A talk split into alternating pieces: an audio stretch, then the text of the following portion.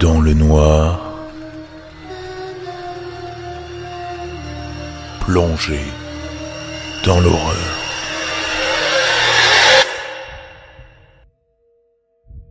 Le soir tombe tôt à cette époque de l'année.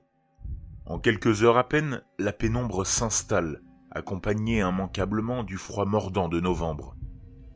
La classe est finie depuis plus d'une heure. L'école s'apprête à fermer ses portes et les derniers parents viennent de récupérer leurs enfants.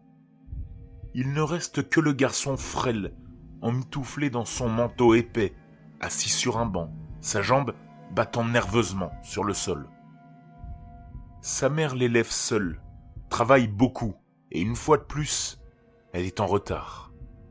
Le professeur sait qu'il fait déjà bien trop sombre pour laisser le garçon emprunter la petite route qui mène chez lui sans l'accompagner, surtout au vu des faits divers sordides de ces derniers mois. Il met un point d'honneur à tempérer la paranoïa qui se généralise dans son village, mais ne peut se résoudre à laisser le garçon marcher seul en bordure de forêt par cette soirée brumeuse. Le taux de criminalité, d'habitude très bas dans la région, a explosé cette année.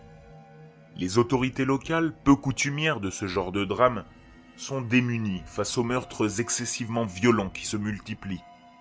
D'un commun accord, tous ont décidé qu'il était sage d'instaurer un couvre-feu, mais aussi que tous les enfants en dessous d'un certain âge devraient obligatoirement être accompagnés chez eux après les cours. Un climat de tension permanent règne donc, propice à la naissance de légendes urbaines par dizaines colportées aussi bien dans les cours d'école que dans les bureaux. La crainte, décuplant les soupçons, la méfiance s'empare de tout le monde. Le croque-mitaine s'est insidieusement introduit dans leur vie gagne une emprise de plus en plus grande à mesure qu'il attise la peur. Le professeur décide donc d'appeler la mère afin de la prévenir qu'il se charge d'amener son fils jusque chez lui. Puis il quitte l'école et s'engage sur la petite route brumeuse. Un silence hivernal oppressant y règne. Les alentours sont très calmes, hormis quelques cris d'oiseaux perdus dans la masse dense des conifères.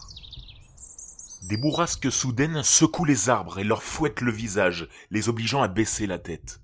Ils avancent, côte à côte, sans bruit, bien trop lentement au goût du professeur qui commence à s'impatienter. Cette soirée, glaciale, passée sur une petite route isolée, est interminable. Mais il ne peut se résoudre à brusquer le garçon. Le son d'une voiture qui approche le sort de ses pensées. Les lampadaires sont rares sur cette portion du chemin. Il demande donc au garçon de s'éloigner le plus possible de la route. La petite citadine rouge met une éternité à arriver à leur hauteur. Les dépasse sans ralentir et les laisse de nouveau seuls. Il faut le passage du véhicule pour que le professeur relève la tête et s'aperçoive qu'il fait désormais nuit. On ne distingue plus à leur gauche que la première rangée d'arbres d'une épaisse forêt aux profondeurs insondables. Le garçon fixe les phares qui s'évanouissent au loin d'un regard anxieux. Il avance maladroitement sur la chaussée cabossée, tournant brusquement la tête au moindre bruissement provenant des bois. Le professeur sent lui aussi une boule grossir tout doucement au creux de ses entrailles. Probablement un sentiment naturel de méfiance à l'égard des forêts sombres, froides et désertiques. Il presse le pas. Le petit pont qui sépare la route de la ville est à une centaine de mètres à peine, perdu dans la brume. Le vent s'est calmé, mais le professeur marche toujours à un rythme soutenu, impatient d'en finir et de se glisser sous ses draps. Il note soudain l'absence du garçon à sa gauche et la panique l'envahit. Il fait volte-face, le souffle court, la peur lui brûlant le ventre pour voir l'enfant figé quelques mètres derrière lui, les poings serrés. Le professeur le rattrape en trottinant et le saisit doucement par l'épaule, désormais franchement irrité. La colère qui pointe en lui est balayée en un instant lorsqu'il aperçoit la silhouette au contour trouble qui se dessine dans le brouillard. Quelqu'un les suit. Une distance suffisamment courte les sépare de la forme chimérique pour l'entendre avancer dans ce silence rarement troublé. Et pourtant, ni le professeur ni l'enfant n'ont perçu le moindre bruit de pas. Tous deux s'immobilisent, crispés, tandis qu'elle approche et que ses traits se précisent. Quelques enjambées de plus suffisent pour voir qu'il s'agit d'une jeune femme. Le professeur perçoit un léger murmure, étouffé par la grande écharpe noire qu'elle porte autour du cou et qui recouvre totalement sa bouche. Elle avance d'un pas régulier, étrangement imperceptible, et fixe, sans ciller, le professeur. Il incline poliment la tête pour la saluer, mais sa tentative d'échange échoue. Elle avance toujours, sans cligner des yeux, imperturbable. Le murmure se fait de plus en plus proche, mais il ne parvient pas à distinguer ce que dit la femme. Elle semble minauder, d'une voix légèrement grinçante, comme si elle était enrouée. De petits bruits de salive ponctuent ces murmures indistincts, et, plus elle s'approche, plus elle semble plonger les alentours dans un silence lugubre. Figés dans une posture absurde, tous deux sont sous l'emprise de cette créature à la fois gracieuse et insidieusement menaçante. Elle est maintenant suffisamment proche pour que sa grande beauté frappe le professeur. Elle a un regard sombre, à la fois sournois et hautain. Ses longs cheveux, ailes de corbeau, soigneusement attachés en arrière, encadrent un visage harmonieux à la peau laiteuse. Suis-je jolie? demande-t-elle d'une voix légèrement plus forte. Grasse, sa bouche comme remplie d'un liquide poisseux. Un silence terrible de ceux qui font perdre l'esprit les entoure désormais. Le monde observe la scène en retenant son souffle. Le professeur force instinctivement l'enfant à reculer et s'interpose entre lui et l'inconnu à l'aura sinistre. L'étrangeté de la situation fait bourdonner tous ses sens. Il lutte contre l'envie de fuir. Un sentiment de menace obscure le fait frissonner tout entier, mais rien ne justifie de prendre l'enfant sous le bras et de détaler à toutes jambes. Il tente de rationaliser, de comprendre ce qu'une femme peut bien faire sur une route désertique à la tombée de la nuit par ce froid. Quelque chose ne va pas. Quelque chose de mauvais dans sa façon d'être, dans la manière qu'elle a de faire taire la nature.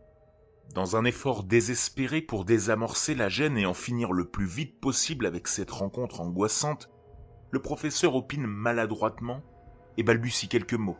La femme, en réponse, commence à lentement défaire son écharpe, une lueur épouvantable dans les yeux. Elle révèle finalement sa bouche, et une horreur irrépressible s'engouffre dans les entrailles du professeur, le possédant tout entier, anéantissant tout bon sens et tout réflexe de survie. Il a face à lui une jeune femme aux joues horriblement mutilées, des plaies béantes, s'étirant de la commissure de ses lèvres à ses oreilles en un rictus terrible.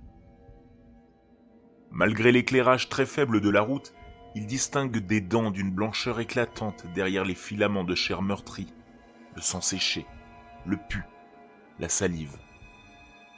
Une odeur abominable de pourri, pire que la mort, se répand quasi instantanément. Des vagues fétides atteignent l'enfant et le professeur. Et tous deux sentent leurs estomacs se retourner. Suis-je jolie croasse-t-elle jovialement, tandis que salives et sang s'échappent de sa bouche massacrée Le professeur, tétanisé, ne peut s'empêcher de fixer cet abominable sourire, tandis que la femme lève les mains vers son visage. Tout à coup, comme s'ils avaient été réveillés en plein sursaut, le garçon hurle d'une voix stridente. L'inconnu enfonce ses ongles dans les joues du professeur, arrache sauvagement des lambeaux entiers de sa peau, en hurlant. Elle le griffe, le défigure, le mutile.